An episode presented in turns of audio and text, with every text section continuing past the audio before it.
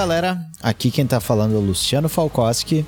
Opa, aqui é o Felipe Mafra. E a gente tá começando com um pouquinho de atraso mais um episódio do podcast Sim Racing News.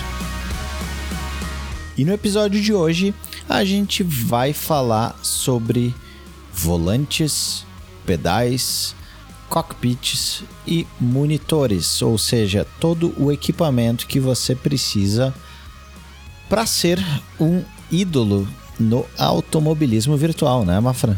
É, tem gente que acha aí que precisa do Direct Drive com Motion, monitor 240 Hz para ser bom, mas a gente vai debater mais sobre isso, não é bem por aí, né? É, não, tem, tem um monte de variáveis aí, pô, por isso que a gente, a gente resolveu falar sobre isso, né? Mas antes de, de falar sobre, sobre essa parte que todo mundo curte e todo nerd que gosta de equipamento adora, né?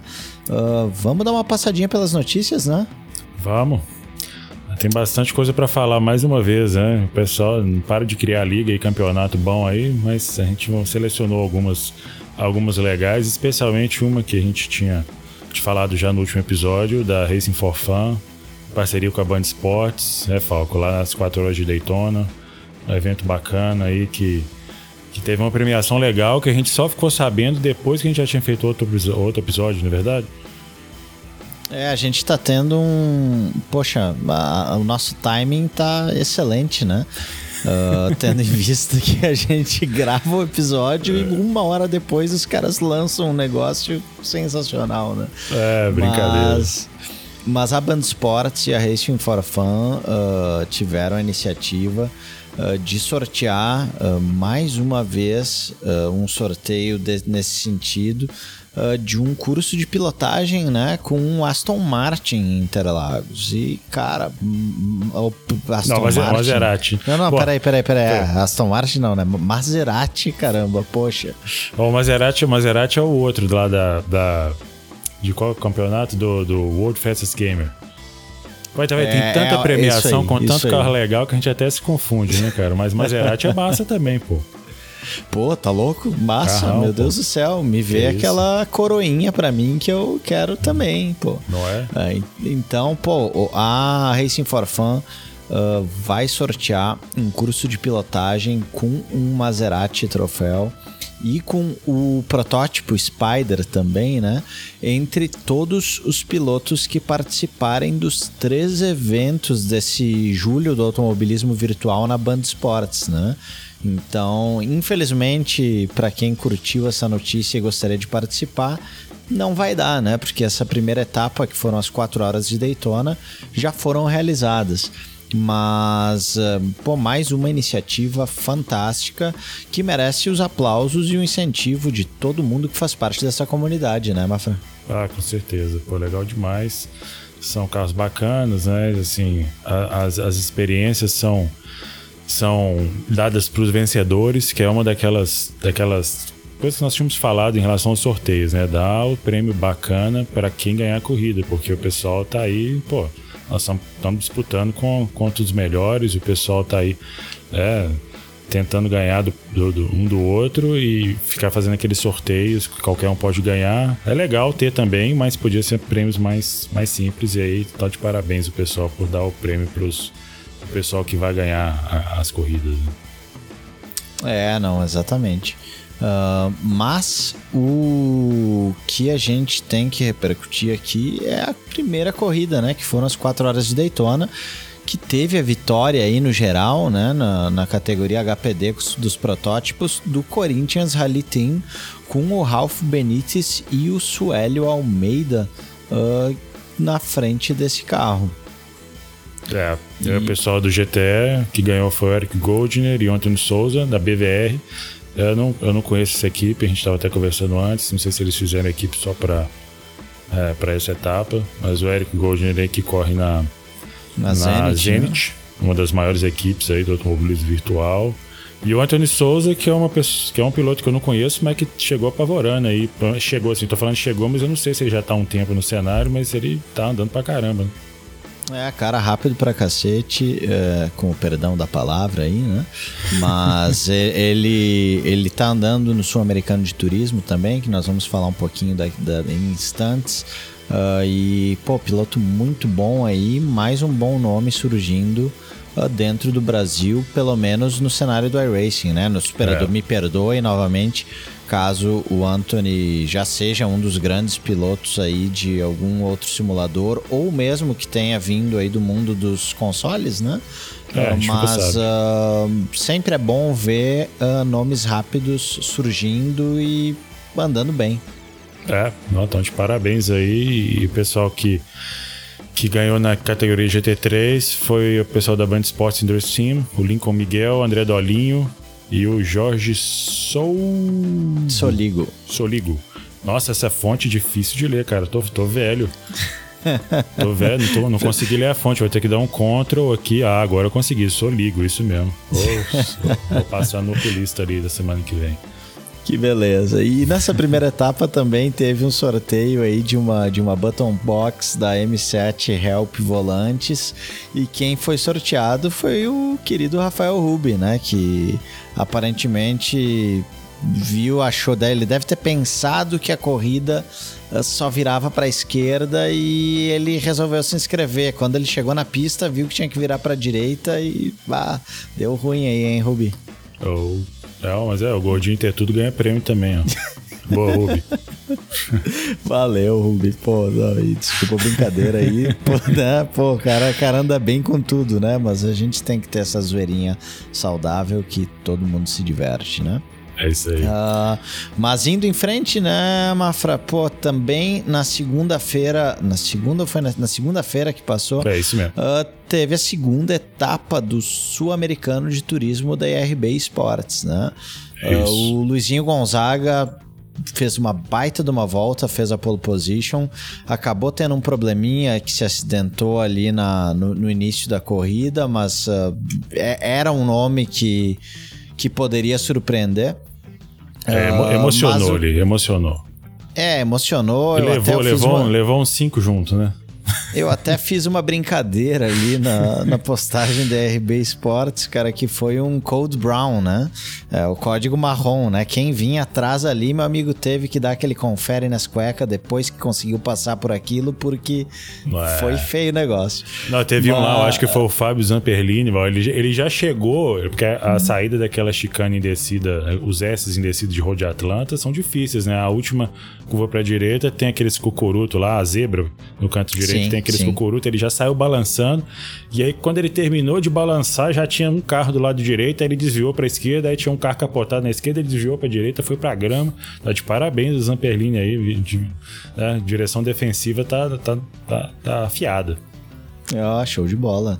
E mas quem ganhou essa corrida foi o Eric Goldner, né? Que novamente, poxa, a gente tá falando, acho que todos os episódios aqui a gente falou ou de vitória ou de segundo lugar do Eric Goldner em alguma corrida, né? Então, é. a gente viu aí que ele ganhou na categoria GTE Uh, às 4 horas de Daytona na Band Sports e ganhou essa corrida também de GTE uh, com a BMW, né, M8, uh, ah, trazendo aí um, um resultado melhor para os brasileiros, né? Tu, tu, fizeste uma crítica aí na primeira etapa, né, que pô, foi um pódio completo de argentinos e deu uma melhoradinha agora, né? É, não, foi aquele puxão de orelha, né? Tô fazendo até aqui na câmera um puxãozinho de orelha, mas o puxão de orelha fez, fez a diferença. Eu até comentei lá no Twitter da Zenit pessoal da Zenit curtiu, mandar um alô para eles aí.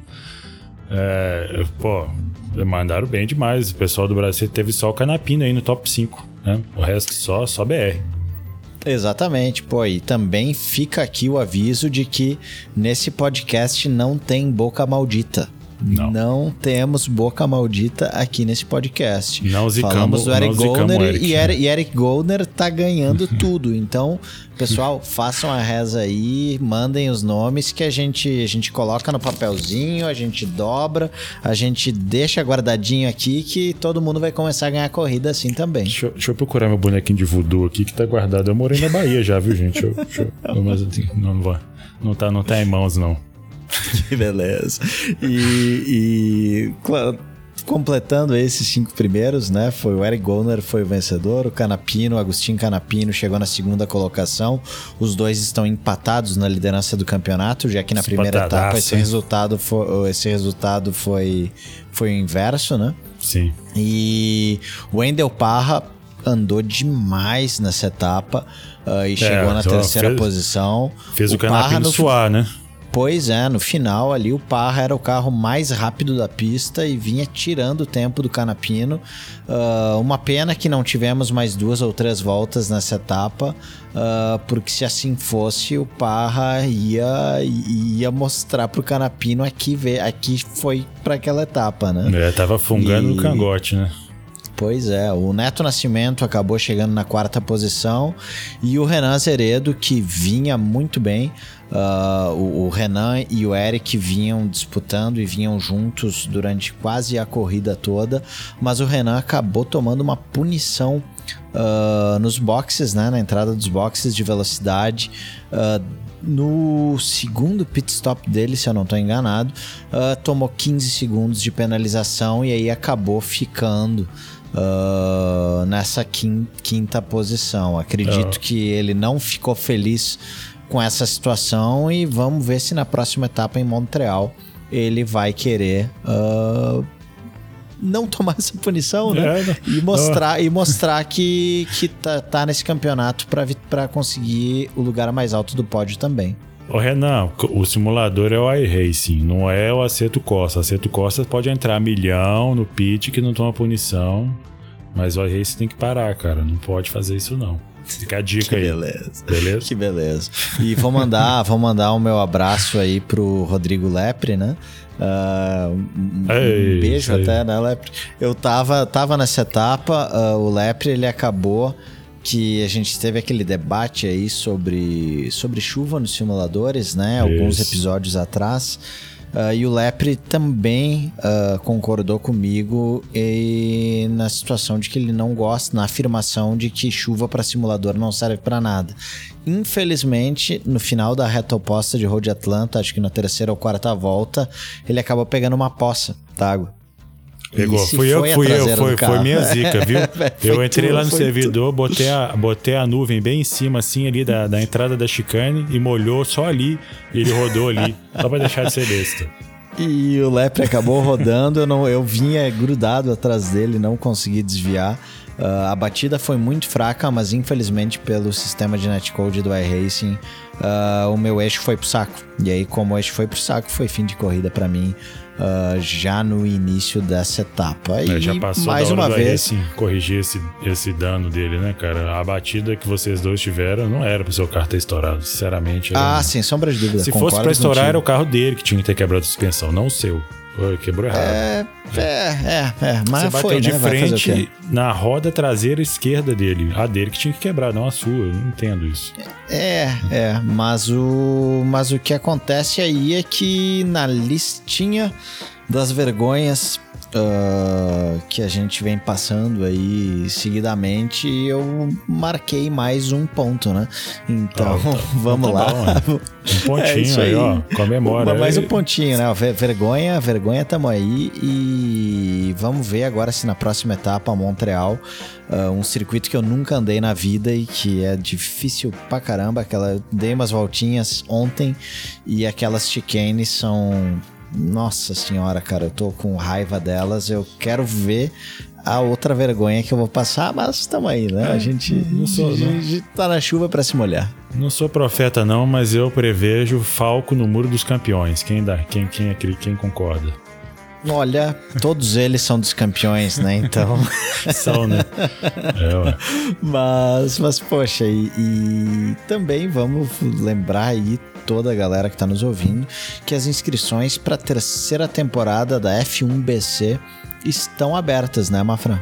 É, a F1BC que a gente ainda não falou muito no podcast, mas não foi. Porque a gente não gosta da F1BC, não, viu, Wizard? É, é porque.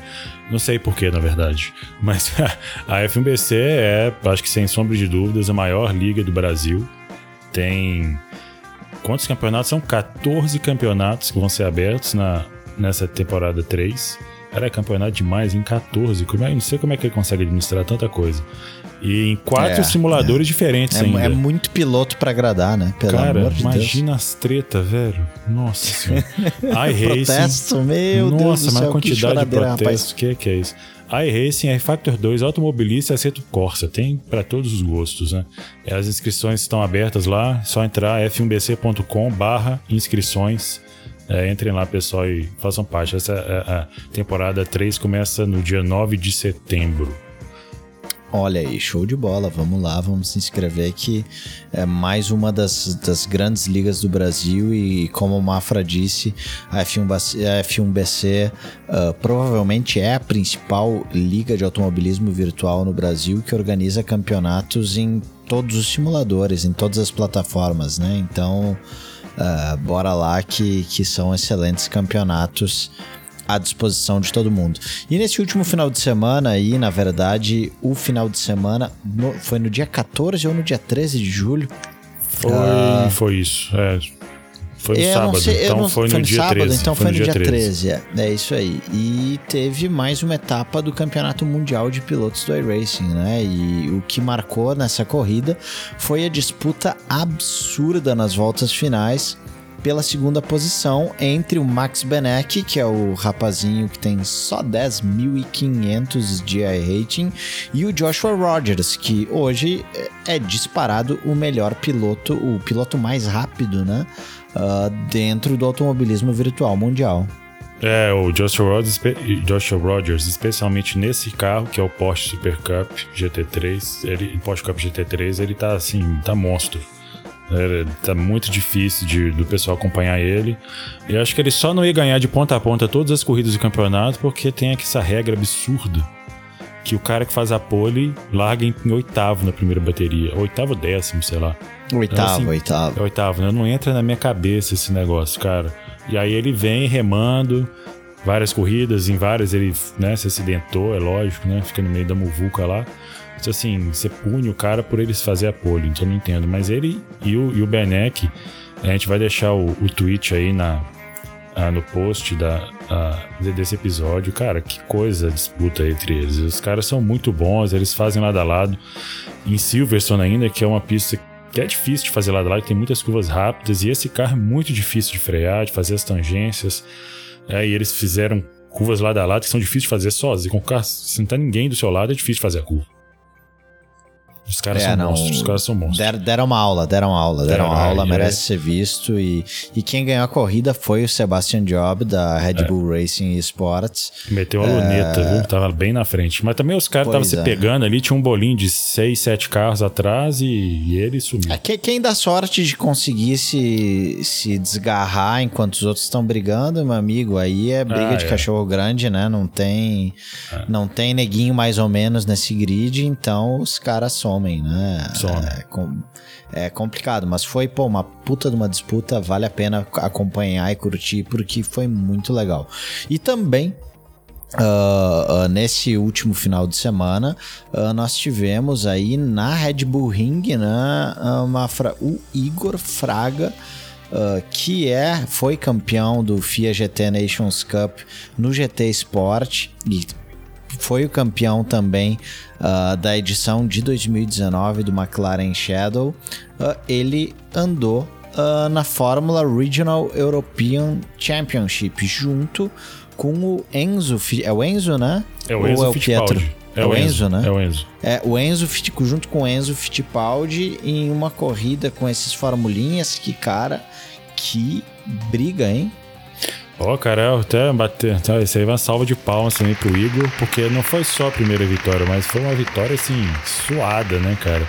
É, a gente vai deixar o tweet aí com os melhores momentos da corrida o pessoal no post e esse vale a pena assistir demais também. É, foi assim comentado por vários vários perfis de redes sociais é, do Gran Turismo, é, de outros, acho que a própria Nissan comentou alguma coisa, não sei porque eu, né, as, as pessoas que conhecem o Igor é, que o Igor passou por, é, por algum evento que ele participou, alguma equipe, e o pessoal deu os parabéns para ele porque foi uma, uma vitória assim. Teve passagem, ultrapassagem por fora, teve defesa de posição por fora, por dentro, os caras fazendo tri-wide, ele, o Veste, que é o líder do campeonato, e o Fittipaldi.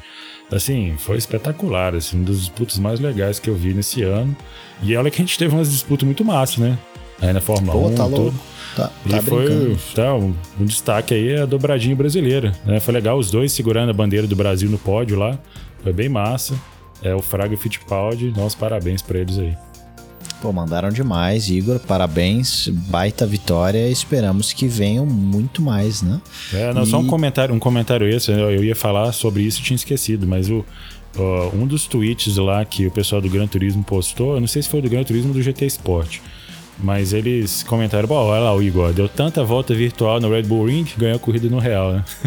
é, poxa. Ah, e pode ter certeza que, que essa repetição toda aí que é possível se fazer nos simuladores hoje em dia com Uh, o nível de qualidade que as pistas têm, é, eu acredito piamente que isso faz diferença sim, né? É, é, o post exato foi assim, foi o pessoal do Gran Turismo mesmo. É, centenas de voltas ao redor do Red Bull Ring no GT Sport é, fizeram a diferença pro Igor Fraga na, na Fórmula Regional Europeia. Isso aí. Pô, sensacional. E, e agora, obviamente, pra, alguém pode ser que esteja nos ouvindo na segunda-feira de manhã, na segunda-feira à tarde, na terça-feira, na quarta-feira, vai saber quando, né?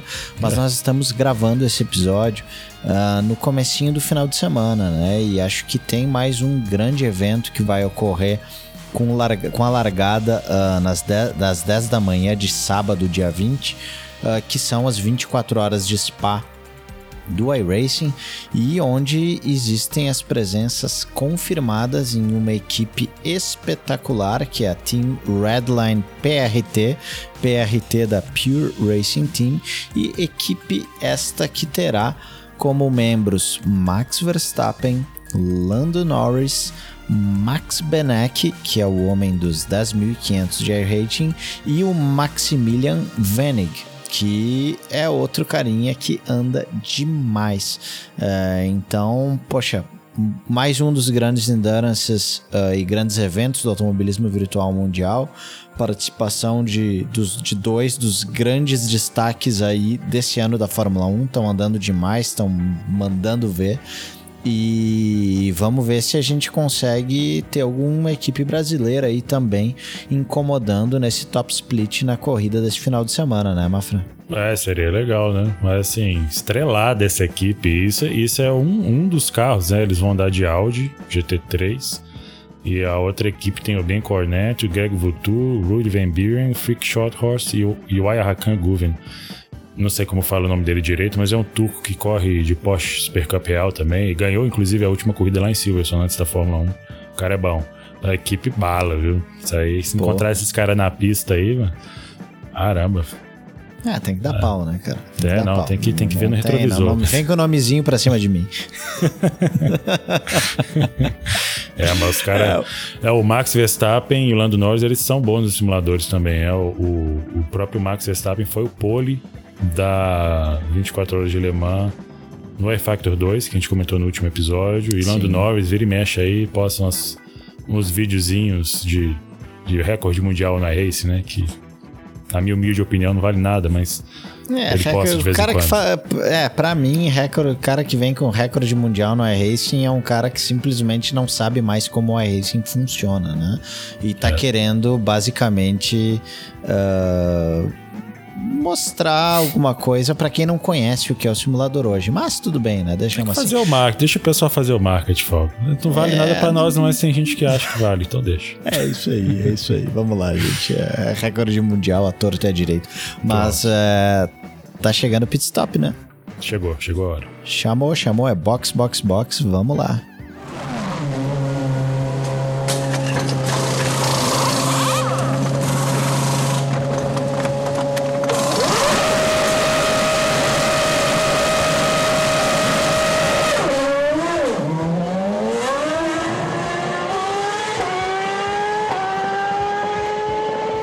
Voltando para esse episódio, vamos começar a falar daquilo que nós queremos falar, né, Mafra? Que é hardware ideal para automobilismo virtual.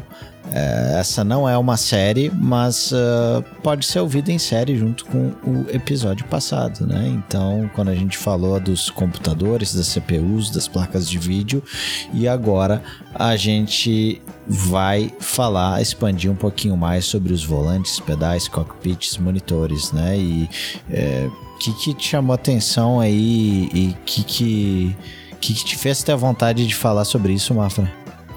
É, acabou que virou uma parte 2, né? Assim, tem tanta coisa para falar de hardware. Foi legal a gente ter falado sobre a, a, a, parte que fica dentro do gabinete da semana passada, que já deixamos isso para trás, né? Mas agora, assim, o que me chama atenção é basicamente aquilo que eu, que eu comentei no início lá do, do, do, do episódio. Tem muita gente que acha para você ser um bom piloto virtual, você precisa de um equipamento top do top, ou pelo menos um um médio para top, né? Pô, preciso do Fanatec, preciso do pedal, sei lá qual pedal, né? O Helsink Veld ou o pedal da Fanatec também. Eu preciso de um monitor bala com G-Sync, FreeSync, preciso do, disso e daquilo, né? Pô, não tem, não tem esse negócio, né? A gente, a gente vai comentar mais para frente aí. Tem várias pessoas que têm equipamento humilde. A gente pode considerar humilde, né? Um equipamento simples de, de automobilismo, no automobilismo virtual que anda na ponta. Então aí é, fazendo bonito em vários campeonatos, em vários simuladores diferentes. E existem algumas coisas que são importantes a gente colocar como prioridades. Eu acho que o mais importante na hora de montar o hardware, tanto que vai dentro do gabinete como que está fora, é você ter um balanço. Você saber escolher o que, que você vai gastar para você não ficar depois, no final, Pô, montei o gabinete, teu monitor bala e tal, não tem dinheiro pra comprar o volante ou o pedal, e aí vai correr de, de multilaser. Aí não dá, pô. Né? Ah, ou vai correr e de joystick. Fica... Aí e não. fica aqui aquele nosso abraço fraterno pro Thiago Alves, né? Narrador Opa, e comentarista da Fox Sports. Uh, participante uh, ativo aí da comunidade do automobilismo virtual. Fiz Não até uma corrida ontem, já... Falco. Ah, é? Olha Foi, aí. teve uma corrida ontem, nós estamos gravando na sexta, né? Então ontem na quinta teve uma corrida de NASCAR, NASCAR Truck em Glen, lá da, da Racing for Fun. É, eu até vi, ele deu uma rodada lá e bateu. Desculpa falar do momento ruim, mas é porque é a hora que tava a câmera nele, cara. Mas Pô, legal o Thiago é, chamaram, chamaram o problema para ele ali. Não, mas pô, pois muito é, legal ter... o Thiago, pô. Foi, foi a culpa pois da transmissão, é. viu, Thiago? Pode botar a culpa nele. mas não sei se ele nos ouve, mas uh, se ainda não nos ouve, ainda irá nos ouvir. Mas uma coisa que, que nós até nós conversamos em off, né, Mafra?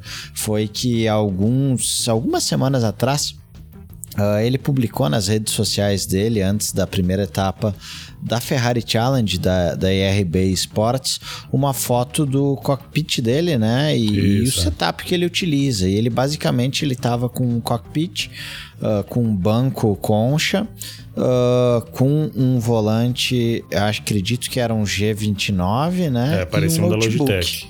É. é, e um notebook, né? E eu acho que aí é um setup que pode ter faltado um pouquinho desse equilíbrio, né, Mafra, em relação à a, a, escolha das peças, né? Eu, até, eu diria, poxa, uh, uh, talvez o notebook seja uma exigência para ele até pela questão profissional, né? Sim. Uh, de estar tá viajando sim. bastante e aí não, é. não quer ou não tem condições de, de... Não quer mesmo, né? Investir em um, em um notebook e um desktop, mas mas uh, acaba ficando um, um, setup um pouco desbalanceado, né? Sim, sim. Aí a gente fala isso com. Né, não estamos querendo malhar, não, viu, Thiago? É só porque é um exemplo para a gente começar a dar o pontapé aqui, mas que é uma coisa que acontece muito. Né? O pessoal, por exemplo, às vezes é, faz isso que, que, que, fosse, que o Thiago fez, que é comprar o notebook, usar o notebook. Notebooks normalmente não são muito bons para jogar, mas mesmo que você use o notebook, às vezes você não precisa de, de usar o notebook em cima do cockpit como estava no caso dele. Você pode ligar um monitor no notebook e colocar ele na, em cima do cockpit. Ou ah, mesmo numa roda, TV, né? Ou numa TV. Se ele roda o simulador na telinha dele, ele vai rodar no monitor ou na TV, né? Então, assim, só para você ter uma experiência melhor e conseguir jogar melhor. Então a gente vai, a gente vai comentar sobre essas prioridades aí. Mas, pô, tá de parabéns aí, Thiago Alves, participando da comunidade, grande narrador. Eu, outro dia, vi uma, um tweet dele narrando a vitória. Não sei se era, não sei se, se era vitória, mas era a, o campeonato que o, foi o Sérgio Mendes que ganhou, né? A, a, aquelas corridas de carro elétrico lá com os Jaguares. Acho que foi o Sérgio mesmo. É, Pô, foi legal bah, ver a emoção é, dele sei. e o Flávio, o Flávio Gomes do lado. Então, assim, foi um brasileiro que ganhou. Então, assim, foi muito legal. Eu aqui nos Estados Unidos não tenho acesso a, a Fox Sports Brasil.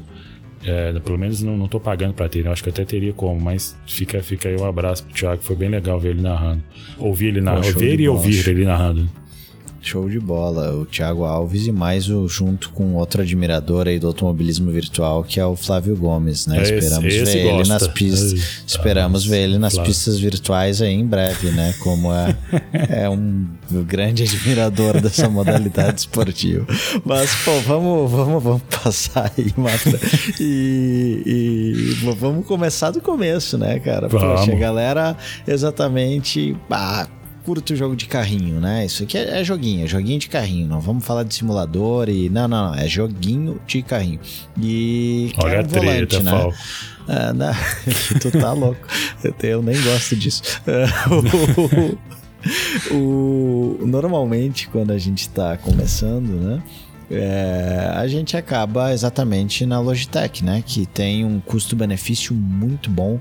Uh, Principalmente aqui no Brasil, né? Porque as outras marcas é, a gente tem acesso bem difícil aqui no Brasil. Então, uma vez era o G25, uma vez era os Driving Force Pro, né? Aí virou Driving Force GT, aí começou a ficar mais acessível o G27, aí é, hoje é o G29, né? Que, que, que assumiu essa posição, mas o G29 é um baita de um volante para se começar e não só para se começar, né? Não, é um volante para você ter. E tem muita gente que usa ele e não quer, nem, ou não quer fazer upgrade, não tem interesse, ou não tem condição por algum motivo.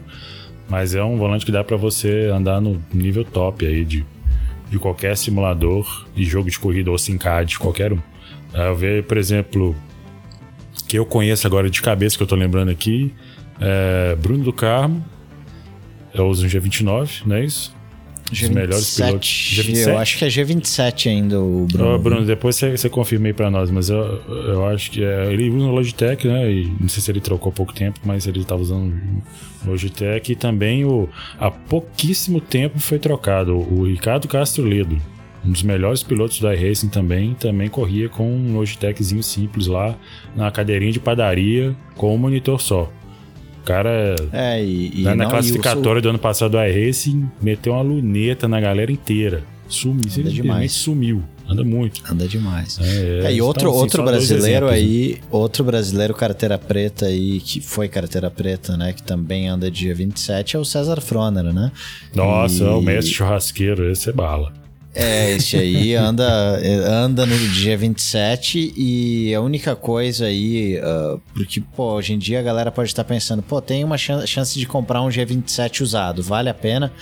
Vale, porque é, pagando um acho, preço barato aí, ah, conseguindo o G27 por um preço bom, ah, esse é, é assim um volante que vai te deixar competir no mais alto nível, sabe? É, a gente acabou de dar dois exemplos de dois pilotos brasileiros que chegaram no campeonato mundial de equipes do iRacing, que são pouquíssimos os brasileiros que já atingiram esse nível utilizando exatamente um G27, né? Ah, qual é a diferença principal hoje que existe entre o G27 e o G29? São os pedais, né? Ah, no G27, o pedal de freio, ah, ele é limitado, né? Ele, ele, ele acaba sendo basicamente só baseado em curso. Então, ah, em 2010, 2011, 2009, pô, não sei quando que isso foi lançado, mas tem um Jaguarinha lá que ele lançou um, um modzinho que se chama Nixing Mod, que era um conjuntinho de molas e ah, de, de um elastômero que tu colocava no, no pedal de freio do G27 para deixar a, a para tentar simular de certa forma uma célula de carga, né? E é na bem verdade o- esse mod aí, né? Muita gente É, usa. Exatamente. Eu, inclusive, tenho ele. te- comprei esse, esse mod aí lá em 2011, 2010. E, e pô, é, é, excepcional. Ele torna o freio do G27 muito bom. E o freio do G29 ele já veio melhorado com esse elastômero para o padrão.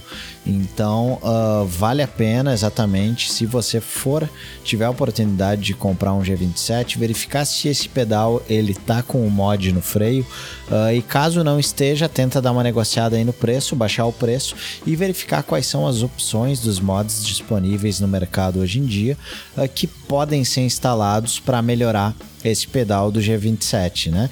E fora isso, pô, a gente vê com baita de uma frequência aí uh, o G29 sendo oferecido na ordem de 999 reais a 1.099 reais, uh, o que apesar de não ser nada barato, né, uh, é uma opção muito interessante aí quando a gente fala do ponto de vista de custo-benefício, até porque ah, a gente está falando de dois volantes que são dois tanques, né?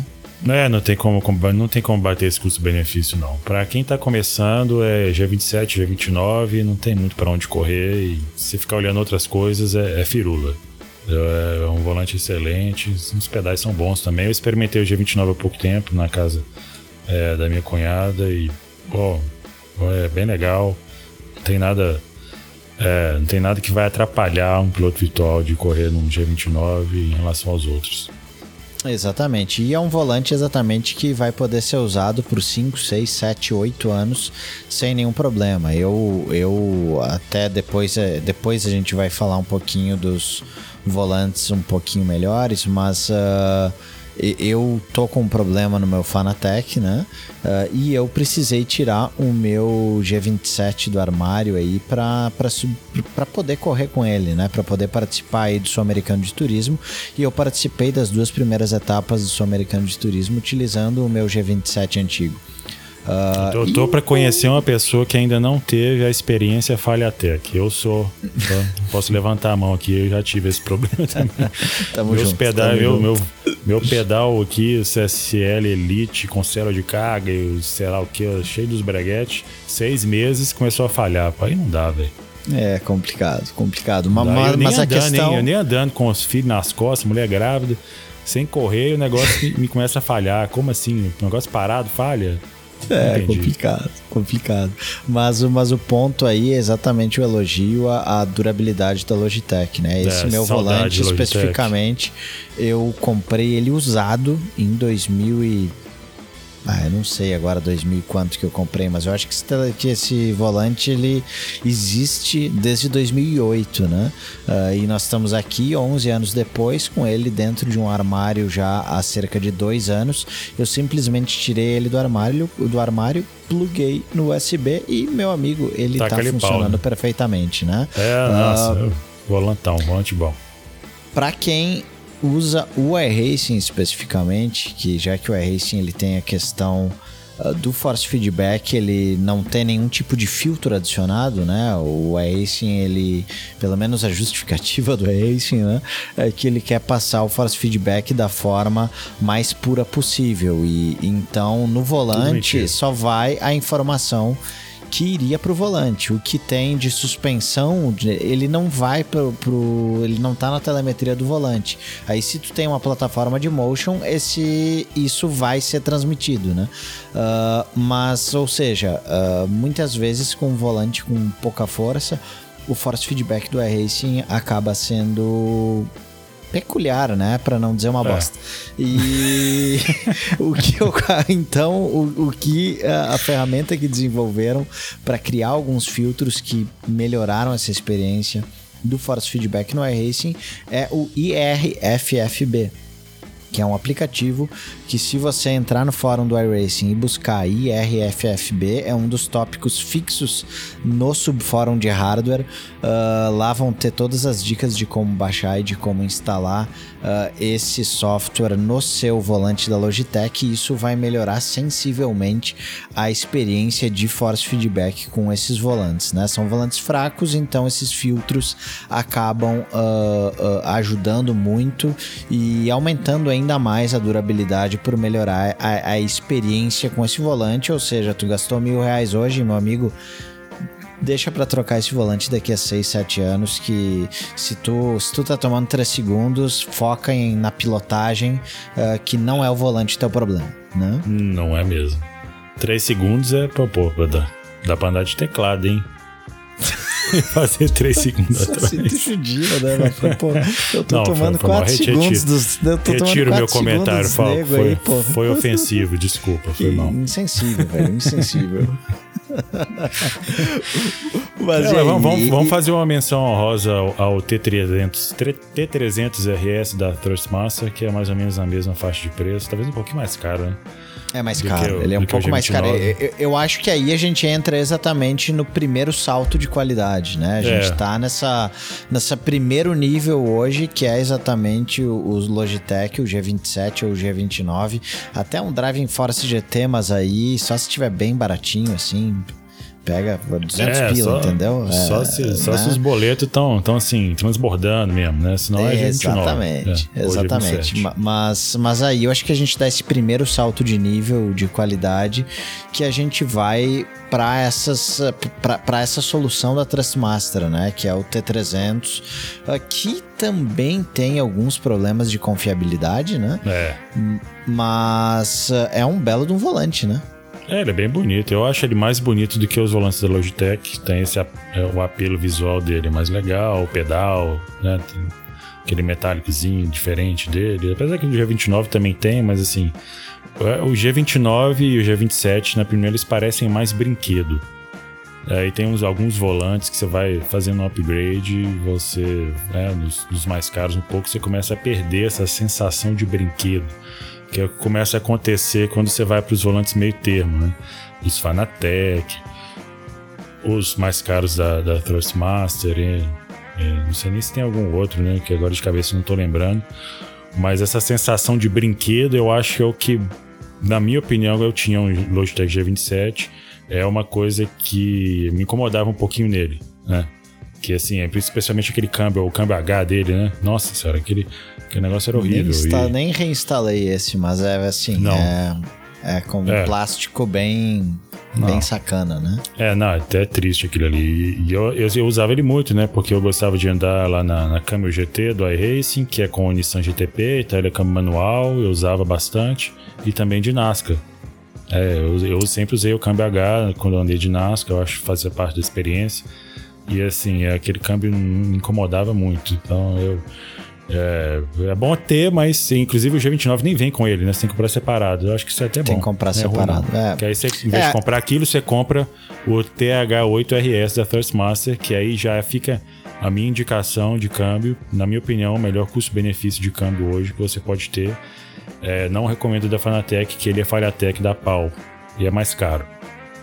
É. Sim. Fica aí. E fica falando aí. um pouquinho só dessa diferença de tecnologia, né? Os volantes da Logitech, eles trabalham com um sistema de de, pô, me fugiu a desgraça da palavra, os, de engrenagens, né?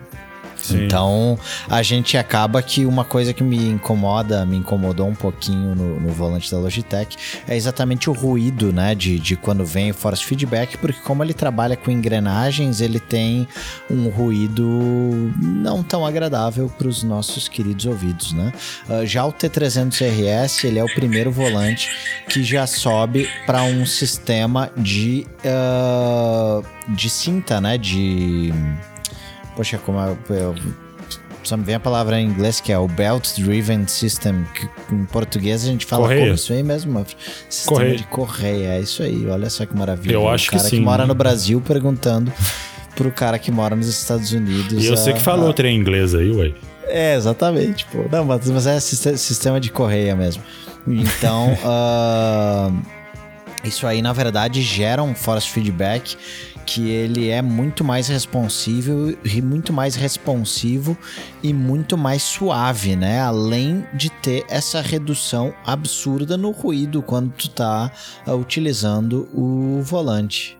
É, uma coisa que eu notei uma, uma diferença grande, eu notei na mudança do G27, que eu usei muitos anos, é, desde que eu mudei aqui para os Estados Unidos em 2012 até dois anos atrás, mais ou menos, um ano e meio, agora de cabeça não lembro, que quando eu troquei para o Fanatec CSL Elite, é, especialmente na base, foi a questão do feeling, isso que você comentou aí do false feedback, o feeling que você tem, a sensibilidade, é, a menor sensação de brinquedo, que eu comentei antes, mas especialmente eu tô até é, com a mão no volante aqui, mesmo quando você vai mexer nele parado, a sensação é diferente. Quando você roda o volante e tudo mais. É, e quando o, o false feedback está ligado, é, os efeitos passam de uma forma diferente para você pela base. É, eu não sei explicar muito bem o que, que é, eu acho que você deve ter tido essa experiência com o seu também, Falco. Mas assim, é mais refinado. É um, acho que é a melhor forma que eu consigo de, de, passar isso. Além de ser um pouco mais, você pode colocar mais forte, mas no meu caso, por exemplo, eu não gosto muito de false feedback forte. Eu gosto de feedback fraco para médio. Né? E tem gente que gosta do negócio 100%. Não tão forte, né? mas tu tendo as respostas, né? Tu, Isso, tu recebendo... assim, é, e eu trabalho nele sempre, sempre sem, sem ter clipping, né? Sem ficar estourando a barrinha sim, de false feedback sim, que sim. alguns simuladores têm para mostrar pra gente. Eu gosto de, de é, e eu também, né, como vocês podem ver no vídeo agora, que a gente já não tá só no podcast de áudio mais, né? Você vê que eu sou um cara avantajado aqui, né? Uma, uma, um chassi de ossos, né? Chassi de grilo. Ó, o Bruno Carmo, tamo, tamo junto aí, ó. Só que eu sou Bruno, grande, velho. Você é pequeno. É, o Bruno deve ter uns 75. tu tem. Tu tem uns 95, né? Mas é, 1,95 95 de puro osso. Mas... É isso aí, 58 quilos, né? Lutando para é, chegar no 60. Ó, pois é, não, era assim, cara, mas agora, pô, semana passada passei pela segunda vez na minha vida dos 70 quilos, vitória. Meu Deus do céu. Poxa. Tá, tá, tá, pesado, tá, tá pesado. Tá, tá pesado, né? Começando a ter problema aí de barriga e coisa. Né? Nossa, é. Não, a barriga deixou de ser negativa, né? Agora tem barriga de verdade. mas, mas, voltando pro Fanatec, né? Voltando pro Fanatec, a gente deu uma desviada legal. Uma, desviada de oh. 800 aqui, né? I digress. Total. Olha só, exatamente. A gente, quando pega um volante desse de nível mediano, como o Fanatec CSL, e, e é, eu, eu senti que, que a experiência geral dele é melhor para você correr. Não melhorei meus tempos, não fez diferença nenhuma para mim. O que mais me, me fez diferença é, na hora de pilotar e que me trouxe dificuldade foi a mudança de pedal. Que o pedal, o, C, o pedal CSL que eu, que eu uso aqui tem célula de carga, não tinha, nunca tive um pedal com célula de carga. O meu G27 não tinha o mod Nixin. Então esse pedal aqui, mesmo na configuração mais leve, Pô, é muito pesado para mim, cara. Eu que sou um magrelo aqui, eu tenho que montar. Vou montar, vou, vou pisar no pedal aqui, ó. Até mexeu, o cockpit mexeu, ó. Vai dar pra ver na câmera aí. Do... Quem estiver vendo pelo YouTube, ó, tá mexendo tudo. O cockpit mexe inteiro, cara. Eu tenho que montar em cima aqui, assim. Eu saio até com o joelho esquerdo doendo quando, quando eu tô correndo com esse, com esse Fanatec aqui, velho. Esse negócio não é pra gente magra, não. Planet é Fitness. é só, é, é só pra Hulk o treco, velho. É, mas é, Schwarzenegger mas... pra andar no negócio. Mas é, aí... é, exatamente. Quando a gente, quando a gente dá esse, esse pulo aí de primeiro, desse primeiro nível, a gente tem, começa a ter essa diferença dos pedais. Naturalmente que eu acho que o mod de célula de carga do pedal de freio do CSL já bota esse pedal num nível médio alto, né? Qu quase top não fosse a construção de plástico dele, né? Uh, mas mas a, a, questão da adaptação é, ela é incrível. Eu uh, tive essa, essa experiência de, de voltar para o G27, né? Estando habituado já com uma base V2 e eu fiquei abismado, porque não, não tem force feedback, entendeu? Não, não tem, não tem. Tu anda com um negócio que tem uma resistênciazinha ali e é, meu Deus do céu, cara, é, é difícil, sabe?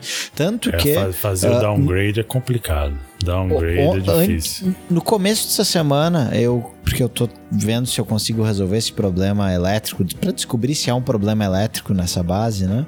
Ah, eu montei de novo a base e aí eu fui pra pista depois de ter ficado um tempinho sem sem andar uh, com o G27 e I shit you not. Uh, na terceira volta eu baixei minha melhor volta que eu tinha dado treinando 4 horas com a porcaria do G27. Eu fiquei puto, eu fiquei puto. Eu, digo, eu nem aqueci, já fiz volta mais rápida do que antes. Não pode ser verdade, sabe? Não faz sentido esta merda.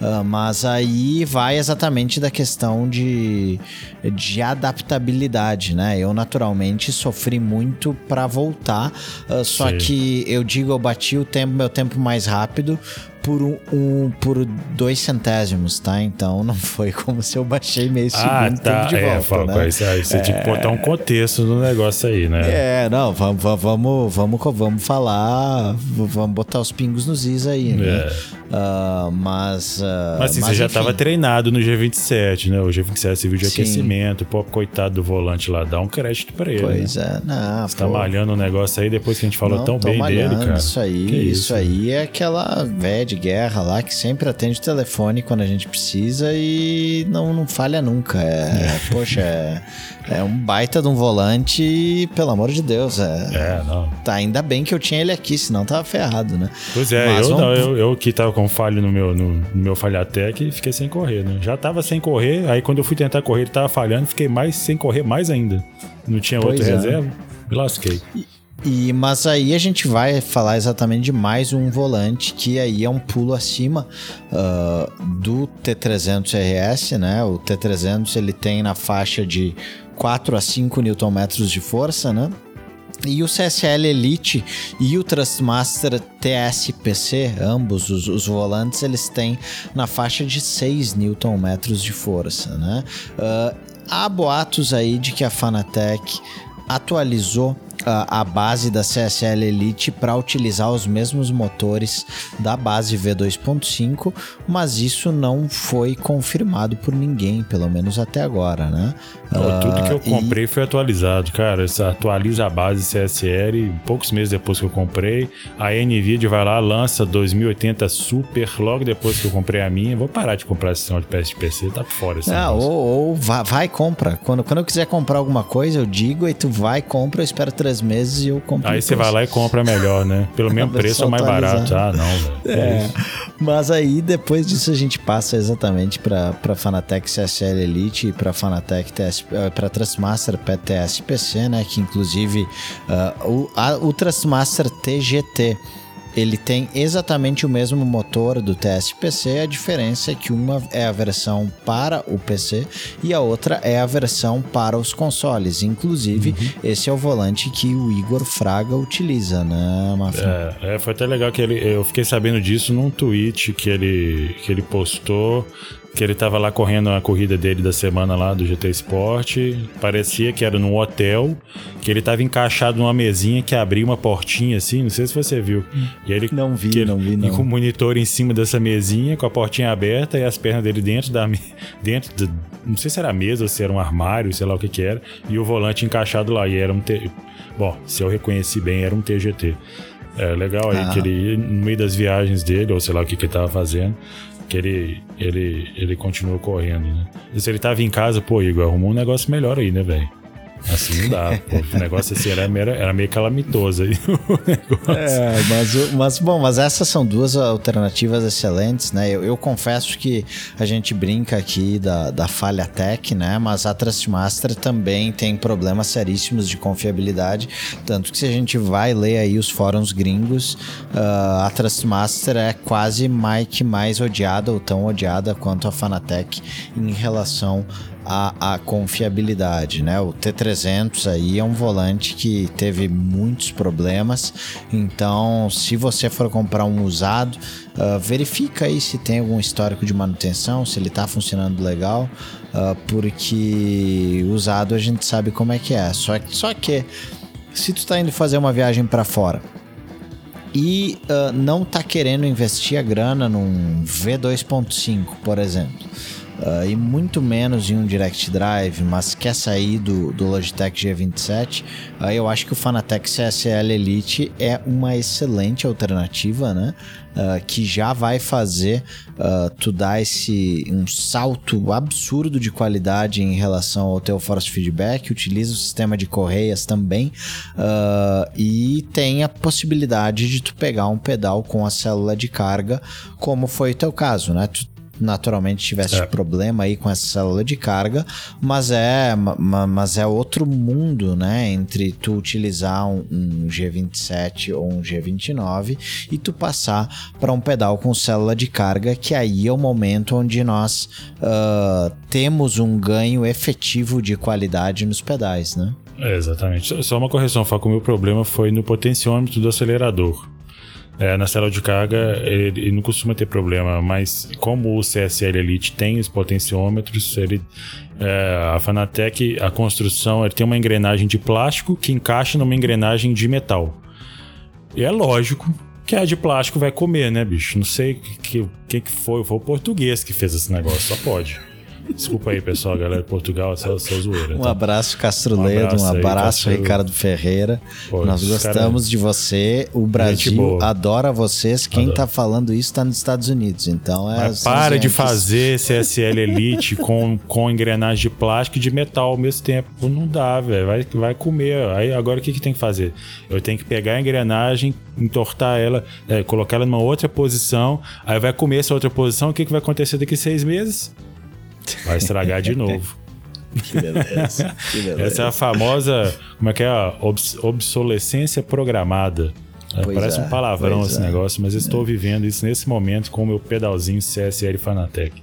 É, mas é, tu, tu que é do marketing aí, eu tenho certeza que, que tu tem uma forte participação aí na, na indução e na existência dessa obsolescência programada, né? A gente tem que vender, então, né? É, eu vou, não, vou, não vou discordar de você. Mas, mas pô, saindo... tá aí pra isso. É, exatamente, né? Mas saindo dessa, dessa parte aí que a gente já tá num meio de campo já num alto nível, né? Uh, mas aí a gente passa para um nível já exatamente de médio alto, né? Uh, ainda não chegamos lá no, na parte ultra top, mas que talvez o único volante que está dentro dessa de, desse nível médio quase top é o, a base Fanatec 2.5, né? Que já trabalha, trabalha aí com 8 Nm de força.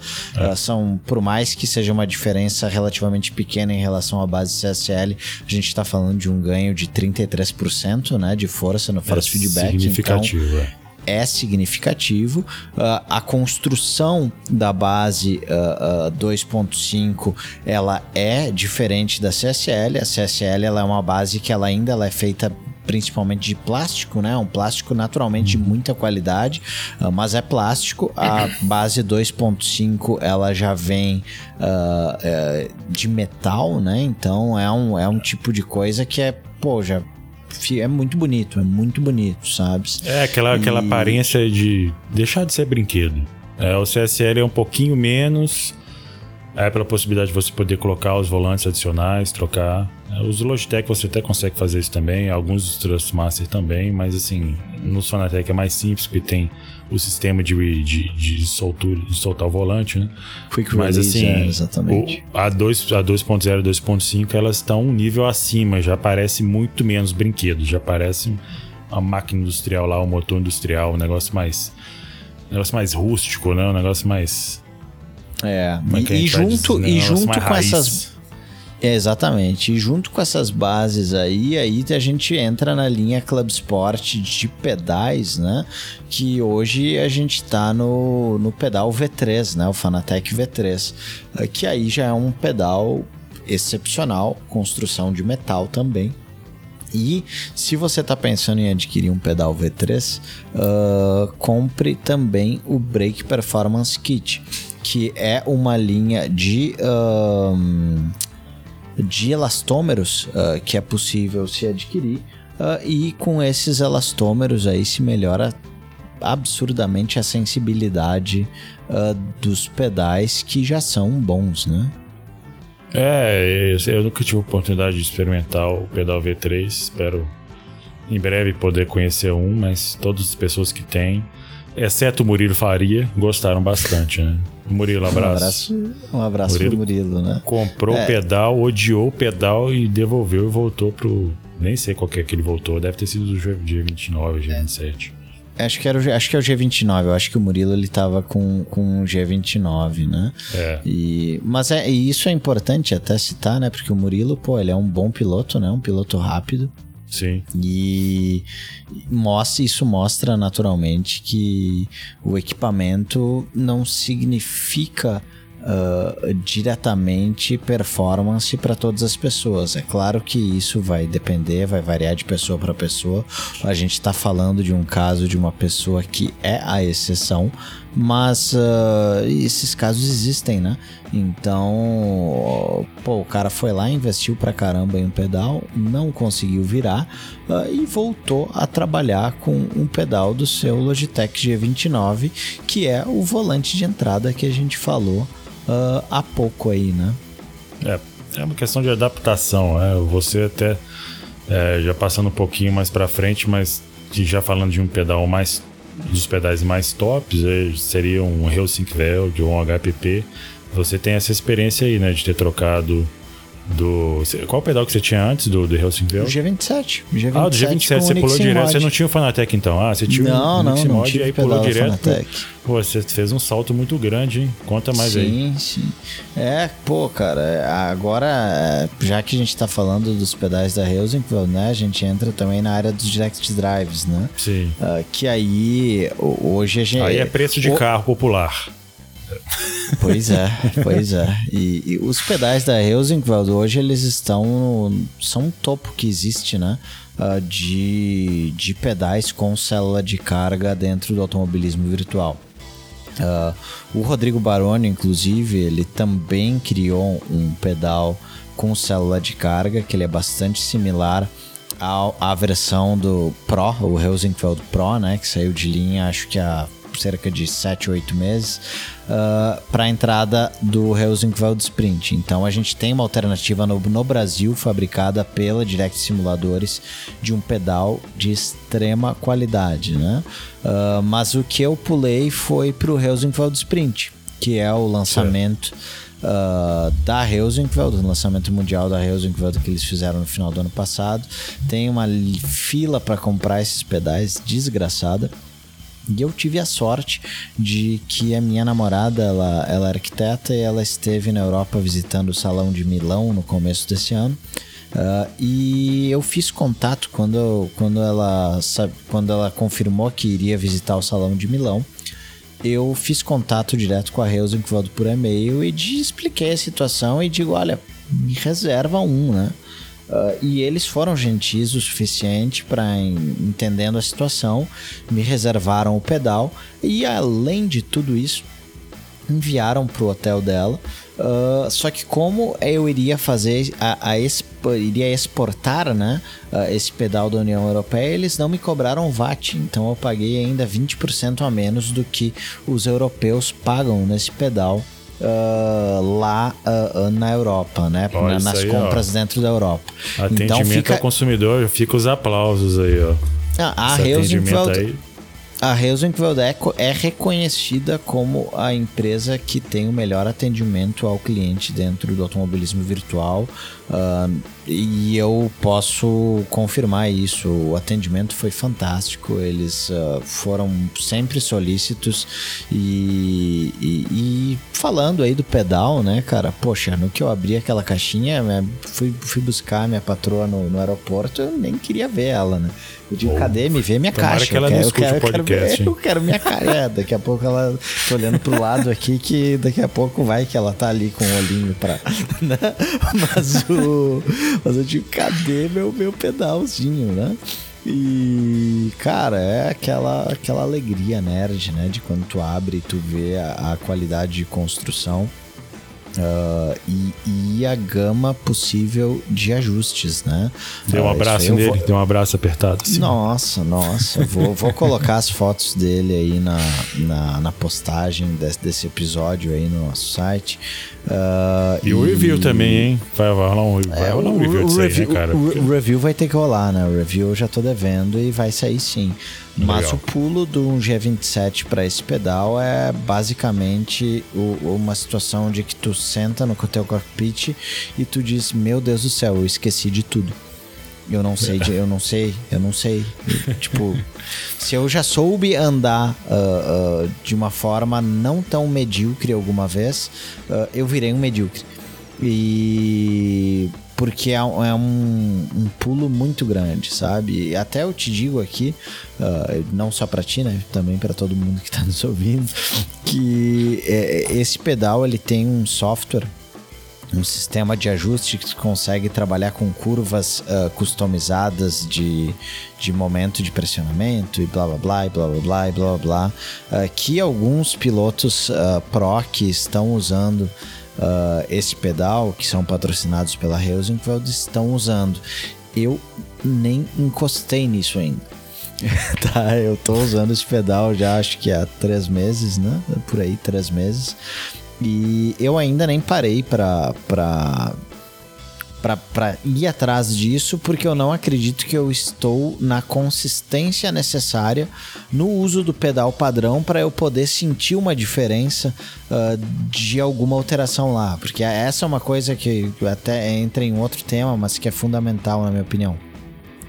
As pessoas às vezes resolvem mexer em setup ou mexer em diversas coisas quando as pessoas ainda não sabem aonde está o limite delas ou uh, uh, não estão extremamente confortáveis com algo.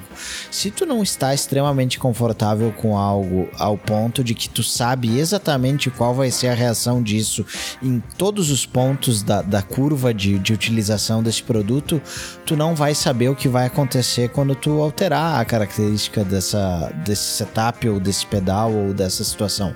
Então eu, eu preciso, para poder começar a mexer com isso, tá mais confortável com o pedal para poder entender se isso uh, vai, vai me ajudar ou se não vai me ajudar, né? É, não, faz sentido. Essa, essa parte da adaptação é importante. O seu relato assim, me, fez lembrar o que aconteceu comigo com o meu pedal Fanatec, especialmente do Freias. Tenho a, a, curva de aprendizado, assim, é bem. Ela é íngreme. É difícil.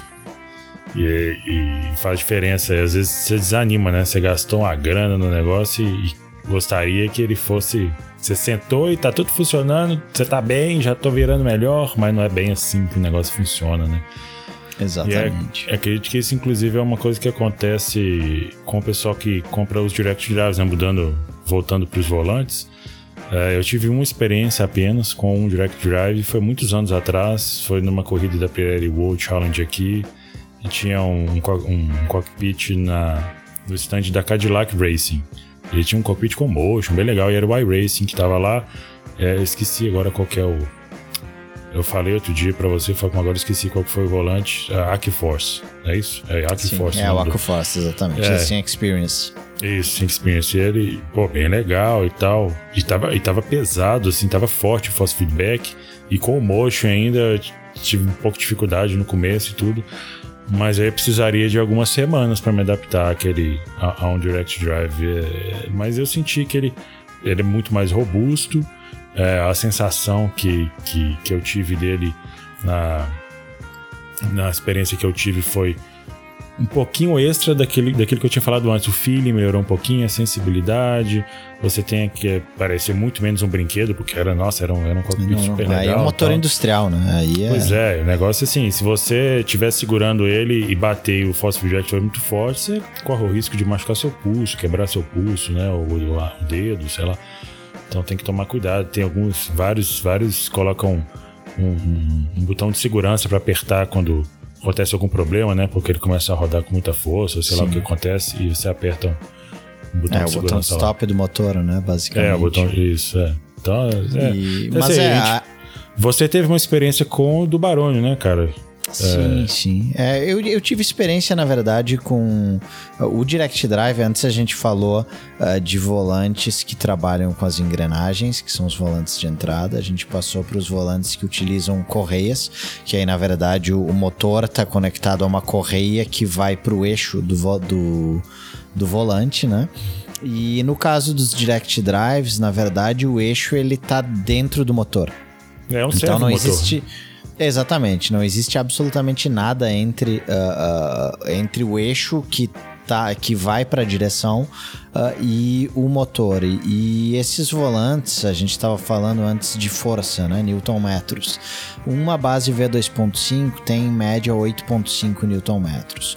Um AcuForce é um direct drive de entrada, ele tem na faixa uhum. de 13 Newton metros. É bastante. E os e os direct drives, que são os mais utilizados no mercado, se tu vai fazer um kit do it yourself utilizando os motores Small Mig, eles têm 20 Nm de força. Se a gente for falar das soluções da SimuCube, que lançou agora recentemente o SimuCube 2, que é um, acho que é o sonho de consumo aí de, de todo mundo que está por dentro de hardware de sim racing, a gente chega a falar de picos de 30 Nm de força.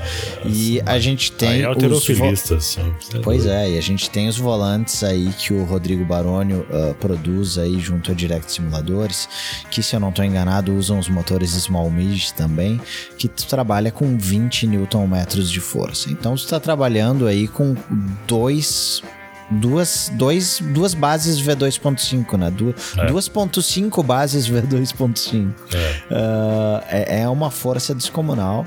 E eu tive a oportunidade de testar uh, um volante com Small Mig na casa do Tami Ascioli em Belo Horizonte.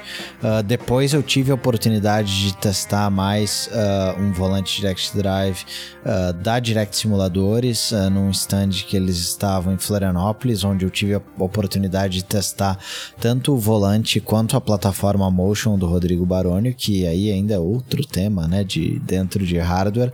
Oh. mas a eu, eu, concordo contigo. Eu acho que a gente chega num ponto de força que já se torna contraproducente tu trabalhar com tanta força. O Barônio é um cara que adora ter muita força no volante. É, eu sou um cara que eu não gosto de ter tanta força no volante, mas eu quero ter as nuances, né? E a velocidade do volante.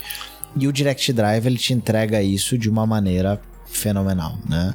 Uh, o, o, V2.5 ou V2.0, que é a base que eu tenho, uh, se tornam brinquedos do lado de um Direct Drive uh, e esse é o ápice, né? Quando a gente fala de equipamento em automobilismo virtual, né, Mafra?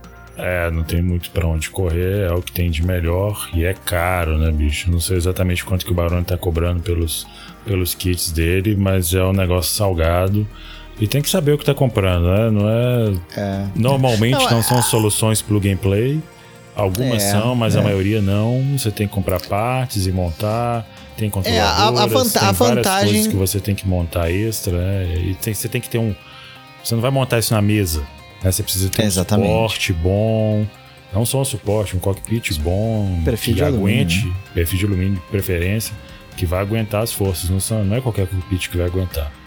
É, a gente tem os exemplos aí de alguns colegas de equipe que são o Aritan Maia e o Daniel Santana, que eles têm os direct drives com motores small mid e eles utilizam é, esses volantes direct drive no suporte uh, EXRS XT da Cockpit Extreme, que é um hum. suporte de entrada e dão conta do recado, né? Pra, inclusive para um direct drive. Mas naturalmente que nesse caso é, o recomendado é tu partir para uma solução que não tenha torção, né? Porque o nível de força que esse tipo de volante é, produz é absurdo, né?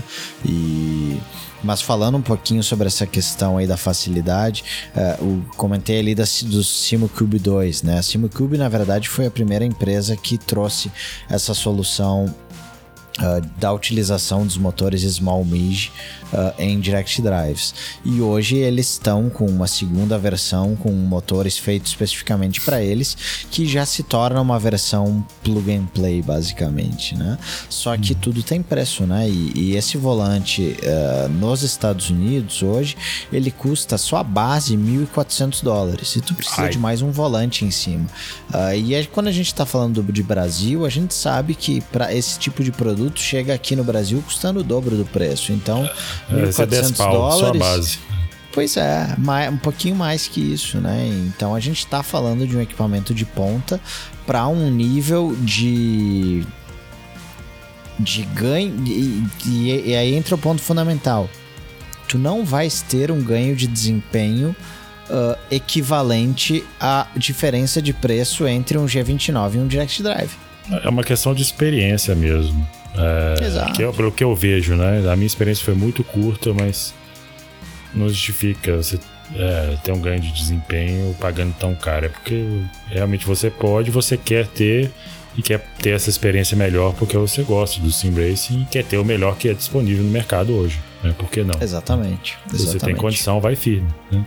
É porque é o teu hobby. É o teu hobby, é. tu quer ter e tu vai te divertir mais assim. Mas não pensa que com isso uh, tu vai se tornar o, o Hugo Luiz né, no automobilismo virtual ou o Joshua Rogers no automobilismo virtual, porque não vai. Uh, se você já está disputando o campeonato mundial, pode ser que esse tipo de volante, a depender do carro que tu estiver guiando, uh, te dê um décimo dois décimos, quem sabe, mas uh, será que esse investimento vale um décimo? Na minha opinião, não, né? Vale pelo prazer que tu vai ter, mas não é. pelo, pelo ganho de desempenho que, que tu vai ter uh, fazendo esse investimento, comprando esse carro popular, na verdade, né? Muito caro, cara. Esse assunto aí é treta, hein, Falco? Esse assunto é treta. Eu lembro do Aritan, nosso companheiro de equipe, Aritan Maia, o Aritan. É, cara, olha, já é, tem esse negócio de né, o Direct Drive vai te dar um décimo aqui, te dar um décimo ali e tal. É complicado porque depende muito de cada um, depende do setup, depende do, do, da dedicação da pessoa, do tempo que ela vai ter depois que ela, que ela montou o setup. São muitas variáveis, mas assim, com certeza o nível da experiência vai ser melhor. Né? É só uma coisa que eu gostaria de falar antes de terminar essa parte dos, dos pedais dos Direct Drives top, né? Todos esses equipamentos que a gente comentou. Vale para qualquer coisa que for possível. Né? Testa antes, pessoal. Importante, você vai na casa de um amigo que tem, vai na loja, sei lá, dá um jeito. Vai no evento que, que vai ter coisas né, da área. É, corrida real, que o pessoal monta os cockpits, você vai lá e testa e se familiarize com o equipamento antes de torrar uma grana. Porque às vezes você se decepciona, né? A gente comentou de casos de pessoas aí que, como o Murilo, comprou um pedal caro e depois voltou atrás. Se provavelmente ele tivesse testado antes, não teria feito isso. Mas né, faz parte às vezes da experiência a gente experimentar, mas se tiver oportunidade, teste antes que você vai ter menos dor de cabeça. É, e, e, este é um. Tu comentaste antes sobre o meu pedal ali, o Rosenquist Sprint. Esse é um teste que eu vou fazer também e que uh, pretendo que faça parte desse review do Rosenquist, que é uh, andar com o pedal do G27 com o Nixin Mod imediatamente antes e após uh, do, do para verificar qual é a diferença real pulando de um para o outro uh, de uma hora para outra, assim, tá? Uh, porque é, tem gente que diz, ah, não, não consigo mais voltar a andar com determinado equipamento, mas será? Será? Boa pergunta. Você vai responder no review, então, né? É, da, da, daqui, daqui a um tempinho vocês vão, vão ouvir sobre isso. Mas o, o próximo, o, na verdade, o próximo e, e talvez último, né? Sim. Item uh, dessa, de, de, dessa panaceia aí de coisas que, que envolvem o nosso hobby são os cockpits, né? E o cockpit inicial para provavelmente algo próximo de 100% das pessoas que. Uh, estão nessa, nessa brincadeira se chama mesa mais cadeira de jantar ou cadeira de plástico, ou para aqueles que são um pouquinho mais engenhosos, uh, mesa de passar roupa com o volante plugado ali e sofá ou cadeira de jantar uh, e é possível andar rápido assim. É, é, pô, eu usei muitos anos, cara. Meu cockpit eu comprei aqui tem um ano e meio, mais ou menos. Foi mais ou menos na mesma época do Fanatec. Os outros, quase os outros 19 anos, corri ali na mesa, sentado na cadeirinha, de boa, na lagoa, tranquilo, sem gastar muito já, é- dinheiro. Já é um filho de... adulto, né? Já é um é, filho adulto. Pois é, ué, já, já tá tranquilo. Mas assim, é, funciona, funciona a cadeira, funciona na mesa, funciona. Mas é melhor você usando o cockpit? A minha, a minha experiência, sim, é mais confortável, é, fica um ambiente separado. Né? No meu caso, misturava com o meu ambiente de, de, trabalho aqui, de estudo. Então, assim, ter o cockpit separado ajuda. É, e, pô, é mais bonito também, mais legal, né? Fica bonito no stream, não fica? Sem sombra de o dúvida. O cara sentado pô. na cadeira de padaria lá complica. É, e a gente tem aí alguns exemplos de, de pilotos rápidos no Brasil que até pouquíssimo tempo atrás usavam o volante fixo na mesa de escritório e com uma cadeira de escritório uh, normal para correr também, que são é. o, o Luizinho Gonzaga e o Renan Azeredo, né? Recentemente ambos acabaram fazendo upgrades aí nos seus respectivos setups, uh, mas são pilotos que atingiram um nível altíssimo, que é basicamente o nível que eles andam agora, andando com, com o volante plugado na mesa, né? Então, uh, na minha opinião, o cockpit ela é, é, é, a última a última a última coisa que uh, um piloto ele tem que se preocupar uh, em relação ao equipamento. Porque é possível andar ser competitivo aprender uh, e descobrir se tu realmente vai vai ficar nesse hobby né? Sem precisar gastar esse dinheiro. É, eu, por exemplo, eu comecei a usar o Oculus Rift antes de ter o cockpit. É, dá pra usar, eu usava sentado na cadeira de boa. Fiz o campeonato praticamente inteiro da Camry GT com o Nissan GTP, andando sentado aqui na cadeira com a mesa, foi, foi tranquilo, com o G27. Ah, assim, é uma questão de, de, de, condição financeira, uma questão de espaço, às vezes, né? Tem muita gente que não tem espaço, vai comprar é, uma outra coisa que seria aqueles suportes, é, os stands, que você pode colocar, dobra e coloca debaixo Sim. da mesa ou debaixo do sofá. E aí que é levanta é ele e coloca o volante. É o que você usa, né? Pois é, são excelentes também. Vários deles têm cadeira, vários deles não têm, né? Você coloca uma cadeira ideal, uma cadeira que tenha regulagem de altura, para você colocar na altura ideal para você pilotar. É, e se você já tem a cadeira com banco concha, que eu acho que é o caso do seu, né, Fogo? O seu já tem uma cadeira, não é isso? Sim, sim, sim. Eu, eu na verdade, eu, eu tinha um suporte que eu usava com uma cadeira de jantar antes, né? Uhum. Uh, eu tinha aquele cockpit águia que eu usava com uma cadeira de jantar, e aí, uh, quando eu fiz a troca da migração do G27 para o Fanatec V2, eu acabei comprando a base uh, EXRS XT da Cockpit Extreme, e um pouquinho depois eu comprei o banco da Cockpit Extreme que faz o conjunto com esse suporte, né? Então hoje eu deixo isso montado fixo, como uh, vocês conseguem enxergar aqui, pelo menos o banco, né? Para quem tá, tá assistindo uh, pelo YouTube. Uh, é uma plataforma excepcional. na minha opinião, se você vai usar qualquer tipo de volante, à exceção de um Direct Drive, em que pese nós termos colegas de equipe que usam Direct Drive exatamente com essa plataforma, uh, mas ela é suficiente. Uh, eu não vejo uh, razão para se gastar um centavo a mais além disso, uh, pensando em performance ou a, a razão para se gastar mais vai ser exatamente pelo é meu hobby, eu quero, uh, porque em relação a conforto, em relação à posição de pilotagem, uh, esse suporte com esse banco são excepcionais. É, uma das vantagens do suporte é, por exemplo, você poder colocar o monitor mais perto de você. É, no meu caso aqui, o meu cockpit é. Até passar pro lado aqui pro pessoal que tá vendo no YouTube, é um GT Omega Racing. É, o modelo é Art, eu acho, ART. E ele, um para mim, um dos defeitos dele é que o suporte monitor fica muito longe do volante. Então, eu gostaria que ele ficasse mais perto. E nesses suportes dedicados, você pode ter, ou na mesa, você coloca ele debaixo da mesa, né? E a coloca até onde você quiser. Ou você compra um suporte de monitor e coloca ele bem pertinho e fica aqui com o FOV correto.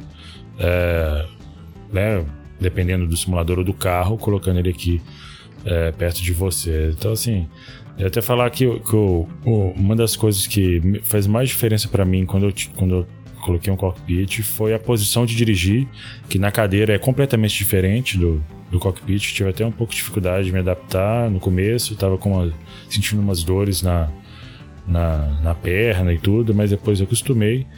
E assim, a, a minha a posição que eu gosto de pilotar é essa que eu tô agora sentado, que é a posição de carro GT. É, tem gente que Sim. gosta daquela posição tipo fórmula, né? Que é, Sim, que, que é deitado, basicamente, deitado. né? Com os Nossa, pés bem altos e tal. Nossa, acho aquilo muito desconfortável. Já experimentei. O meu, o meu cockpit, inclusive, ele transforma nessa posição. Eu, eu faço uma alteração aqui nele embaixo, ele pode ficar na posição fórmula. É horrível. Para mim é horrível.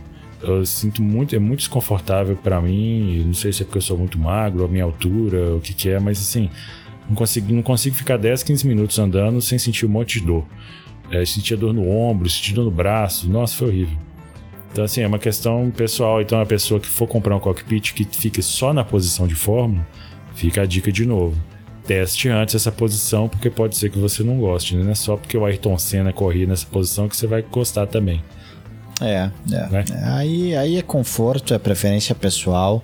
Uh, não tem uma posição ou outra posição que vai te fazer necessariamente ser mais rápido ou menos rápido. Uh, como a gente comentou antes, é, é com a cadeira de plástico dentro do banheiro uh, é possível atingir 8 mil de rating, né? Um abraço pro Borborema, Opa, uh, que a gente sabe que, que ele ficou um tempão aí dirigindo, guiando em uma posição que não era a, a perfeita e mesmo assim, competitividade, meu amigo, tinha.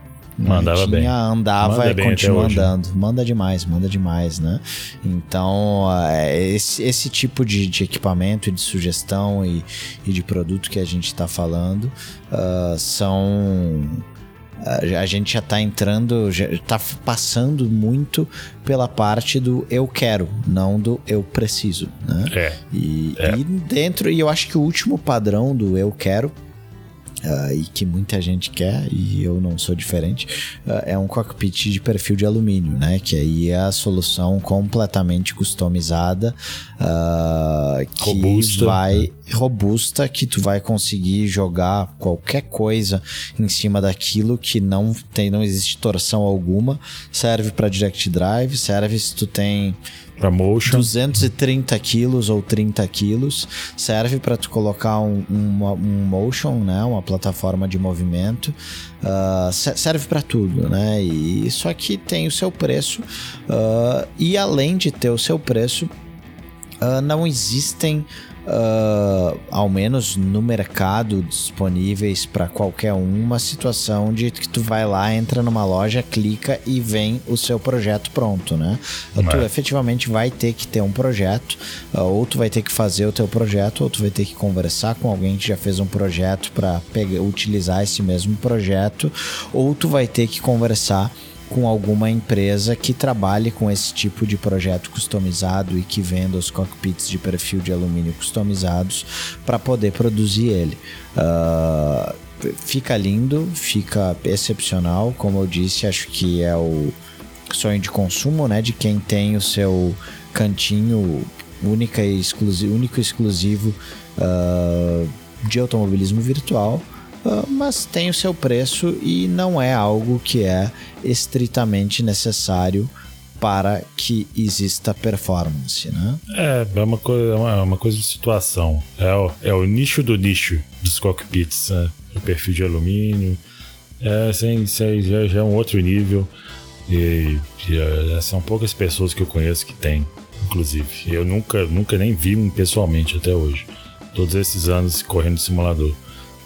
É, eu, já, eu já vi o, novamente quando andei no cockpit do Rodrigo Baroni, lá com, com a plataforma de motion dele, estava montado em um, em um, cockpit de perfil de alumínio dele.